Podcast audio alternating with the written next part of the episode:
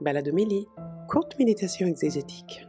Bonjour, je suis Éric Morin du diocèse de Paris, du service biblique Évangile et Vie, et je vous propose de méditer les textes de la messe de la nuit de Noël du 24 décembre. Des textes qui nous aident à, à rentrer dans la joie de la présence de celui qui vient, de Jésus, la venue du Messie, fait de nous un peuple capable de vivre le bien, un peuple ardent à faire le bien, lirons-nous dans la deuxième lecture.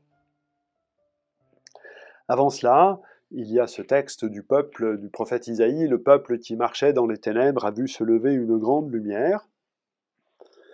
Euh, voilà, retournement de situation, comme on l'a vu. Je crois que ce texte d'Isaïe euh, permet vraiment, dans notre nuit de Noël, de faire mémoire de l'itinéraire que nous avons vécu euh, pendant les quatre dimanches de l'Avent, avec des textes d'Isaïe justement. Ça fonctionne assez bien dans cette année A euh, de notre cycle liturgique. À nouveau, ce texte d'Isaïe au chapitre 9 annonce un changement de situation. Hein. il y avait des ténèbres, il y a maintenant la lumière, il y avait de la tyrannie, de l'injustice, il y a maintenant la paix. Également, euh, comme euh, pour le premier dimanche de l'Avent, ce texte peut avoir été écrit euh, lors du couronnement du roi Josias.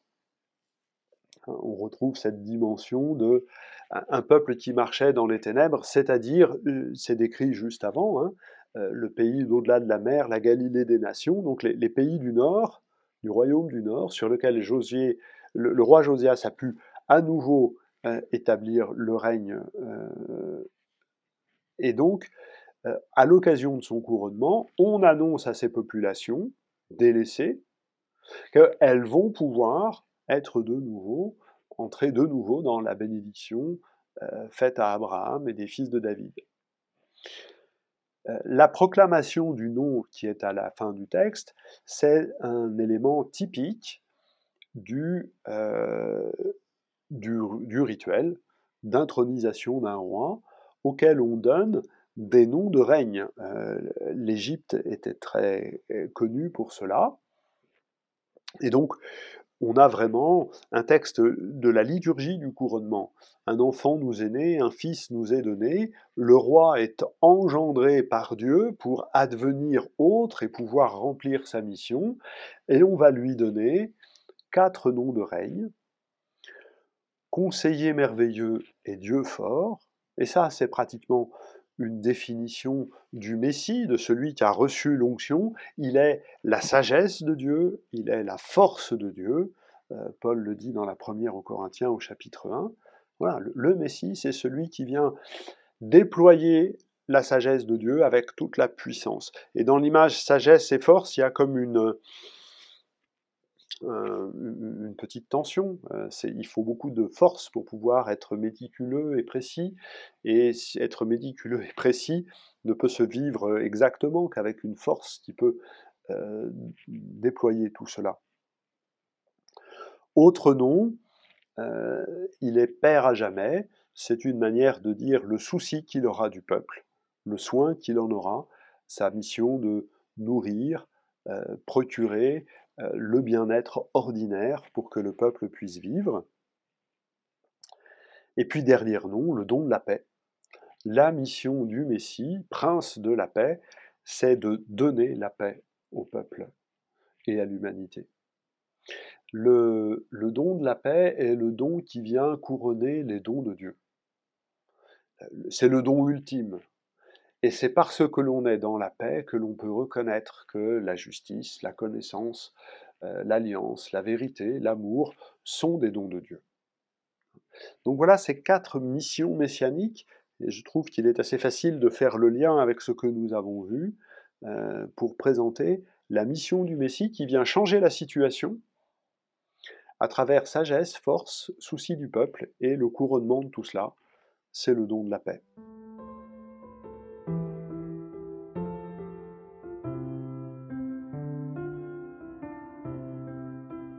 La deuxième lecture, extraite euh, de la lettre à Tite, que l'on lit pas très souvent, qui est donc une lettre de Paul à son ami, compagnon Tite, dans laquelle il donne un certain nombre d'indications et, de réflexions sur le ministère. Et là, le passage qui nous est donné au chapitre 2, c'est une réflexion sur euh, le baptême. Euh, le baptême qui fait de nous un peuple ardent à faire le bien. La présence de Messie a changé les choses de telle sorte que nous avons été transformés. Le conseiller merveilleux, le Dieu fort, le Père à jamais, le Prince de la paix, par sa présence, fait du peuple qui croit en lui un peuple ardent à faire le bien. Je trouve que cette expression fonctionne très bien. Pourquoi, euh, pourquoi parler du baptême le jour de la naissance de Jésus? Parce que, et peut-être faut-il donner euh, au mot baptême son sens d'immersion. Le Fils de Dieu, c'est ce que nous fêtons euh, dans la nuit de Noël, dans le jour de Noël. Il s'est immergé dans l'humanité. Par le baptême au Jourdain, euh, cette immersion dans l'humanité est comme ratifiée par le geste libre de cet homme adulte d'une trentaine d'années. Mais de fait, le jour de sa naissance, le Fils de Dieu est immergé dans l'humanité.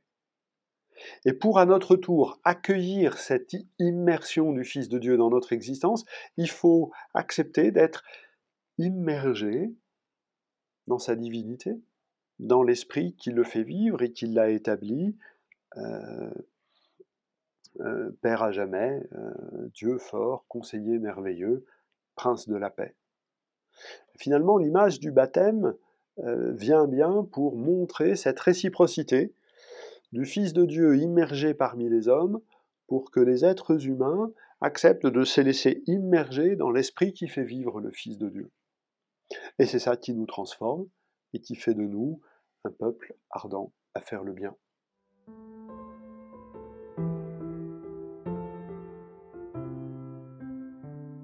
Le récit de l'évangile de Luc, le récit de la naissance même de Jésus, est très connu, du coup devient un peu banal, devient un peu difficile à commenter, mais on peut quand même souligner d'abord que de toute façon le récit d'une naissance c'est banal. Parce que bah, le récit d'une naissance, c'est une naissance, quoi. Voilà. Et pourtant, Luc trouve le tour de force pour dire des choses euh, importantes. D'abord, il insiste sur la localité. La localité à Bethléem de la, ville de David. Voilà, c'est un moment bien précis et ça permet de raccrocher là encore sur tout ce qui a été médité pendant l'Avent. Euh, Jésus, fils de David, héritier de cette élection et de cette mission de David et de ses descendants. Peut-être encore plus significatif, c'est que l'événement est daté, et daté avec précision, au moment d'un recensement. Alors, on ne va pas rentrer dans le débat quand est-ce qu'a eu lieu le recensement, etc. à mon avis, il y a une information historique qui est plus exploitable que ce qu'on le fait habituellement. Mais ce n'est pas ça l'important. Le fait est que dans le portrait que Luc va faire de Jésus jusqu'à la fin euh, de son récit, les 24 chapitres, il va souvent se référer au poème du serviteur souffrant, Isaïe 53, lequel dit que le serviteur de Dieu a été compté au nombre des pécheurs. Et je crois que la, la notion du recensement, en plus d'être une information chronologique, est surtout une information théologique, quand Jésus naît, on l'a compté parmi les autres au nombre des pécheurs. Si vous voulez une petite preuve selon laquelle ce texte est important pour Luc, eh bien, c'est lui qui mentionne que Jésus crucifié euh, est entouré de deux larrons, avec le dialogue entre ceux-ci. Voilà, Jésus en croix est pécheur, compté au nombre des pécheurs. Et donc, c'est déjà la figure du serviteur qui s'esquisse. Alors, euh, toute petite pointe, comme ça. les, techniciens de la construction des récits parlent d'une prolepse. On, prépare quelque chose que l'on va expliciter par la suite. Mais c'est déjà présent. Et pour s'y prendre, Luc n'a fait que deux choses. il a situé la naissance de Jésus dans l'espace et dans le temps. Et puis ensuite, il fait intervenir les bergers. Les bergers, c'est le peuple de Dieu qui s'éveille à la présence du Messie. Euh, voilà, ils se lèvent, ils se dressent et ils vont de l'avant. Ils bénéficient d'une apparition, une apparition qui vient les, les réveiller et euh, on le verra dimanche prochain pour la fête, la sonalité de Marie, Mère de Dieu, qui provoque la méditation de Marie. Euh, je crois qu'il ne faut pas trop chercher à identifier les bergers sociologiquement. David est berger, le fils de David est berger eh bien le peuple de Dieu devient un peuple de bergers qui va pouvoir paître l'humanité pour la conduire vers le Père. La présence de Messie fait de ceux qui l'accueillent un peuple ardent à faire le bien, comme les bergers font le bien de leurs troupeaux. Voilà quelques réflexions sur cet évangile qui est très riche parce que tous les mots euh, comptent, euh, ils sont très denses, pour décrire un événement euh, des plus banals.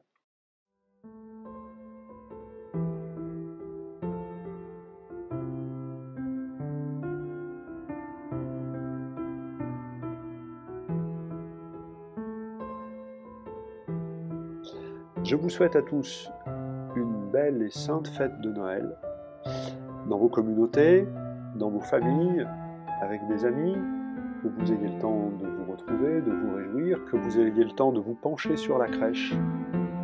Euh, le plus heureux, quand on se penche sur la crèche, le plus heureux c'est quand même le Père qui voit qu'on adore son Fils. Ne nous privons pas d'une telle joie et que vous puissiez goûter euh, la parole de Dieu qui nous est donnée dans ces jours de la Nativité. Il n'y a que des textes bien riches. Malgré les crises que nous traversons, vous avez été nombreux à soutenir l'Église catholique dans ses missions. À vous tous qui avez donné, merci. Vos dons à l'Église et aux paroisses permettent de célébrer Jésus-Christ, de témoigner de l'espérance qu'il offre au monde et de servir les plus fragiles. Pour que l'Église reste présente à tous au cœur de nos villes et de nos villages, pour que sa mission continue, votre don est précieux. Rendez-vous sur denier.catholique.fr.